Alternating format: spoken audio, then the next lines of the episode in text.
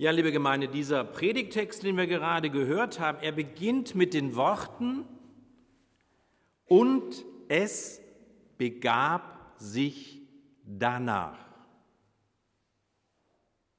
Was aber begab sich davor? Davor wird die Heilung des Knechtes von einem römischen Hauptmann berichtet. Und am Ende dieser Heilungsgeschichte bemerkt Jesus erstaunt, solch einen Glauben wie bei diesem heidnischen Soldaten in Israel habe er bisher nicht gefunden. Nun zu unseren Begebenheiten. Jesus ging in eine Stadt mit Namen Nain und seine Jünger gingen mit ihm und eine große Menge. Als Jesus aber nahe an das Stadttor kam, siehe, da trug man einen Toten heraus, der der einzige Sohn seiner Mutter war, und sie war eine Witwe. Und eine große Menge aus der Stadt ging mit ihr. Jesu Zug des Lebens trifft auf einen Trauerzug. Und das Stadttor wird jetzt zum Nadelöhr für beide Menschenmengen. Eng kann es zugehen, wenn verschiedene Welten aufeinanderprallen, die Trauer auf den Trubel trifft. Mein Vater verstarb in der Karnevalszeit. Da war mir das Jäcketreiben im Rheinland schwer mit anzusehen. Das kann beschämen, wenn Fröhliche den Traurigen und Traurige den Fröhlichen in die Augen gucken. Damals zu Jesu Zeiten begrub man die Toten vor der Stadtmauer, man hielt sie für kultisch unrein oder vielleicht sogar auch für ansteckend. Es wird das einzige Kind einer Witwe zu Grabe getragen. Trostlos, wie denn auch anders, zieht die Mutter hinter dem Leichnam her. Und wie so viele Mütter, die hinter ihren Kindern aufs Grab gehen, hätte man sie auch gleich mit ins Grab legen können. Für damalige Zeiten war sogar noch mehr gestorben als nur ihr Sohn. Er war seine einzige Altersversorgung. Alle Zukunftsträume waren zerplatzt, ihr Herz gebrochen. Du siehst es Trauerzügen an, ob Einvernehmen oder Verzweiflung herrscht mit dem, was da geschehen ist. Und als Jesus die Frau sah, jammerte sie ihn und er sprach zu ihr, weine nicht. Es gibt nichts Trauriges, auch in meinem Dienst, als Eltern zu begegnen, die ihre Kinder zu Grabe tragen. So viel Hornhaut kannst du gar nicht auf deiner Seele haben, als dass das dich nicht berührt. Aber warum sagt jetzt Jesus, weine nicht? Dabei tut Weinen doch so gut. Es ist viel anstrengender, gegen seine Tränen anzukämpfen, den Kontrollverlust der Trauer zu unterbinden. Ja, es müsste einem doch eine Mutter Sorgen machen, die nicht weinen würde. Jede nicht geweinte Träne droht deine Seele zu versalzen bis sie am Ende zum toten Meer wird. Auch das gibt es. Versalzene tote Seelen, warum auch immer. Und nur was wir geliebt haben, kann übrigens Tränen hervorrufen. Tränen sind Boten der Trauer, des Schmerzes, der Unmacht, der Wut. Sie tragen eine Kraft in sich, weil sie schon etwas in Bewegung gesetzt haben, in Fluss gebracht haben, damit wir irgendwann wieder den Weg zurück ins Leben finden. Deshalb schämen wir uns unserer Tränen nicht, wenn wir an Gräbern stehen, Abschied nehmen, loslassen müssen. Und auch Abschiede sind immer ein kleines Stück Sterben. Und Jesus trat hinzu und berührte den Sarg und die Träger blieben stehen.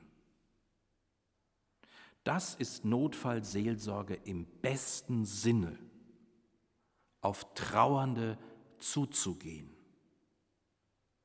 Wir wechseln, und das erlebe ich immer wieder auch, eher die Straßenseite oder gucken beschämt zu Boden.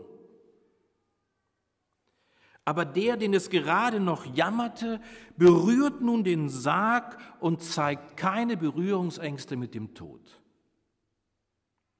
Jesus unterbricht damit die laufenden Geschäfte des Bestatters. Die Sargträger müssen anhalten, werden darüber nicht amüsiert gewesen sein. Nur ein kleiner Hinweis am Rande, wenn Luther von Sarg da in der Übersetzung spricht, damals waren das Leinentücher, es war kein Sarg. So ist das mit Übersetzungen, übersetzt das in unsere Wirklichkeit hinein. Die Sargträger mussten anhalten, denn nur so konnte der Menschensohn jetzt Hand anlegen, eine Brücke zwischen Himmel und Erde, Leben und Tod schlagen. Und jetzt auch wieder ganz selten in Wundergeschichten, weil diese ganze Szenerie für sich sprach, spricht Jesus ungefragt das erlösende Wort. Den meisten Wundergeschichten fragt er, was willst du, dass ich dir tue und so mit immer Hilfe, Bitte, erbarmlich, dass ich wieder sehen werde, gehen kann oder oder 0,0 hier. Jüngling, ich sage dir, steh auf. Und spätestens jetzt hätten die netten Herren mit den Zwangsjacken kommen müssen. Was für ein Affront! Da trauert eine Mutter um ihren Sohn und dieser dahergelaufene Jesus greift dem Rat des Geschehens in die Speichen. Ich ging neulich mit einer Trauergesellschaft hier aus der Kirche raus zum Friesdorfer Friedhof. Ich musste zum ersten Mal in meinem Leben einen ehemaligen Konfirmanden zu Grabe tragen. Und stellt euch vor, da wäre uns einer in die Quere gekommen, hätte zur Mutter gesagt, weine nicht, ich muss deinen Jungen auferwecken. Wahrscheinlich hätten die Stärksten von uns den Störenfried schlicht aus dem Weg geräumt. Und der Tote richtete sich auf und fing an zu reden. Ohne Atempause wird aus dem angesprochenen Toten einer, der sich aufrichtet und zu sprechen anfängt. Knapper lässt sich eine Auferstehungsgeschichte nicht erzählen. Durch Berührung und Zuspruch bricht Jesus das Eis des Todes. Mutters Lebensversicherung, ihr Ein und alles, darf Geburtstag feiern. Ich habe im Laufe meines Lebens, ich habe immer für mich versucht zu rekonstruieren, ich glaube, es waren drei Menschen kennengelernt, die klinisch tot waren und wieder ins Leben zurückkehrten. Keiner von ihnen, keiner, hatte mir Angst vorm Sterben. Es muss irgendwie eine besonders warme, lichtvolle Erfahrung sein, dieser Grenzgang. Aber alle feierten dieses Moment, dieses wieder zurückkehren ins Leben als ihren zweiten Geburtstag. Als Neugeborener, als Aufgeweckter darf dieser Junge heimkehren. Und Jesus gab ihn seiner Mutter. Mutter und Sohn bekommen eine zweite Chance, alles, was war, und wir wissen nicht, was vorher war und warum er zu Tode kam, wird zurück auf losgesetzt. Manchmal braucht es Neuanfänge, muss Altes absterben, Vergangenes beerdigt, Erhofftes losgelassen werden, damit Neues gelingen kann, das Leben wieder einkehrt in die Todeszone unserer Hoffnungslosigkeit. Jetzt mutiert die Trauergesellschaft zur Geburtstagsgesellschaft. Das erinnert wirklich an die Raupe Nimmersatt, die zum Schmetterling geworden ist. Liebe Gemeinde, Beerdigungen kennen wir vielleicht sogar zu Genüge. Wir wissen, wir sind endliche Wesen. Trotzdem halten sich manche für unwiderstehlich und unsterblich und je nach Lebensphase gehört das dazu. Dass man sich gerade als junger Mensch für unsterblich hält. Aber wissen wir auch um unsere Natalität, also um die Möglichkeit der Neugeburt, vom Wunder der Auferstehung mitten im Leben, vom Glück, das Neuanfängen innewohnen kann, auch vom Zauber des Anfangs? Du denkst, alles ist vorbei, nichts geht mehr und plötzlich öffnet sich die Grabkammer deiner Perspektivenlosigkeit. Mit einem Mal beginnt etwas Neues. Bietet sich eine zweite Chance, schlägt der Blitz einer neuen Liebe ein oder einer neuen Einsicht oder einer neuen Idee, eines neuen Projektes. Und Furcht ergriff sie alle, heißt es weiter. Alle, die, die vorher fröhlich waren und die, die vorher traurig waren. Also am Stadttor, im Übergang zwischen innen und außen, so ist ja auch unser Kircheingang gestaltet, im Übergang zwischen innen und außen mit einem Kunstwerk vom Bewusstsein, dass etwas fehlt. Genau an dieser Schlüsselstelle war etwas geschehen, was unheimlicher erschien als jede Geisterbahnfahrt auf dem Oktoberfest. Furcht und Zittern sind klassische Reflexe, wenn Unglaubliches geschieht. Und wir haben es gehört, in der Geschichte zuvor war vom unglaublichen Glauben eines heidischen Soldaten die Rede. Und ich sage es Ihnen gerade auch mit Ihrer Ostbiografie. Glaube kennt keine Grenzen, keine Hautfarben, keine Konfessionen, keine Religion, kein Ost und West im Sinne von abgeschottet. Der Glaube, um den es Jesus ging, führt immer ins Leben und über all diese Grenzen und Mauern hinweg. Hier geschieht übrigens Unglaubliches, ohne dass von einem Glauben der Akteure die Rede wäre. Das ist interessant. Dietrich Bonhoeffer hat das mal gesagt, wie können wir ohne Gott von Gott reden? Weil er hatte die Nase voll von religiösem Geschwätz. Und wir reden ja manchmal von Gott so leicht daher, als wäre das das Kuscheltier von meiner Tochter. Wie können wir ohne Gott von Gott reden? In dieser Geschichte ist bis zu diesem Punkt nicht von Gott die Rede. Es geschieht fast mirakulös.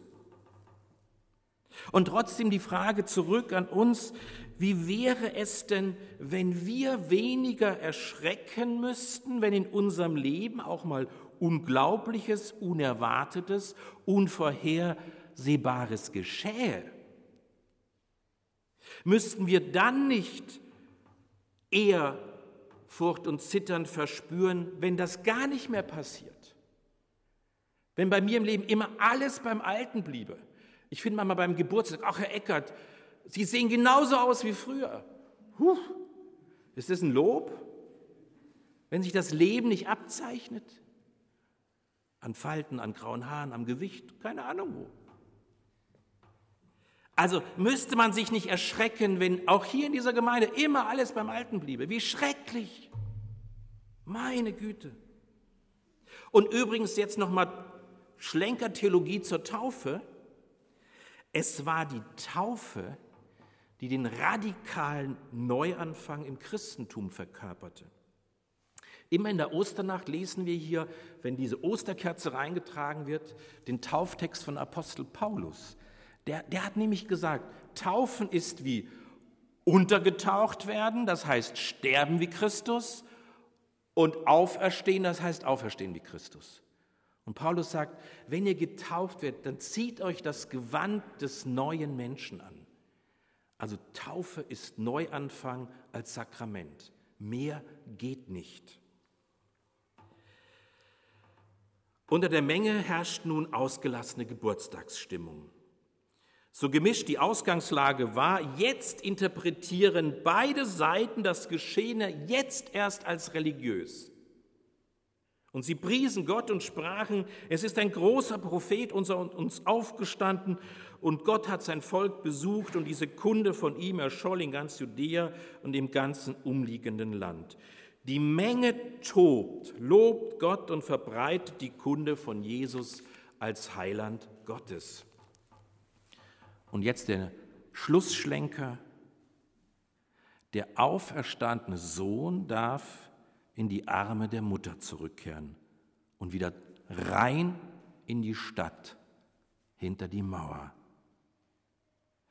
Und auch darum geht es, nicht nur in dieser Geschichte, sondern bei uns, in unserem Leben, dass wir lernen, mit den Lebenden zu leben und denen für tot gehaltenen oder innerlich abgestorbenen noch eine Chance auf Leben mitten im Leben zu geben und niemanden, Achtung, auch nicht unsere Verstorbenen, draußen vor der Tür zu lassen. Denn auch unsere Verstorbenen wollen heimgeholt werden in unsere Herzen, Häuser und Wohnungen, auch wenn wir es mit ihnen im Leben schwer hatten. Deswegen, und wir machen das als Familie, lasst uns kleine Herrgottswinkel für sie einrichten. Ich komme ja aus Bayern, da ist es klar, was das heißt. Einfach so Ecken, wo Fotos unserer Verstorbenen stehen. Und lasst uns Rituale etablieren, an bestimmten Feiertagen oder täglich eine Kerze davor anzuzünden. Lasst sie in unsere Städte, in unser Leben, in unseren Alltag mit einziehen, unsere Verstorbenen. Denn unser Gott ist ein Gott der Lebenden, nicht der Toten. Wir haben es als Halleluja-Wort gehört. Jesus sagt, ich lebe und ihr sollt auch leben. Und so möchte ich schließen mit dem Wunsch, dass wir mitten im Leben eine zweite Chance für Neuanfänge bekommen, für was auch immer. Dass wir mitten im Leben einen lebendigen Umgang mit unseren Verstorbenen finden, wie auch immer sie waren. Gerade wenn der Schmerz nicht weichen will, der Abschied unfassbar bleibt, lautet die heutige Botschaft Auferstehung ist möglich. Neuer Mut lässt sich finden. Alte Batterien können neu aufgeladen werden und unsere Toten gehören mitten ins Leben hinein. Und sollte irgendwann dein eigener Zug des Lebens an die Endstation dich führen, dürfen wir darauf vertrauen, da ist einer, der auf uns zugeht uns in seine offenen Arme nimmt, wie der Vater den verlorenen Sohn, wie diese Mutter ihren aufgeweckten Jungen. Amen. Wir sammeln Kollekte und singen unser Oster- und Ewigkeitssonntaglied.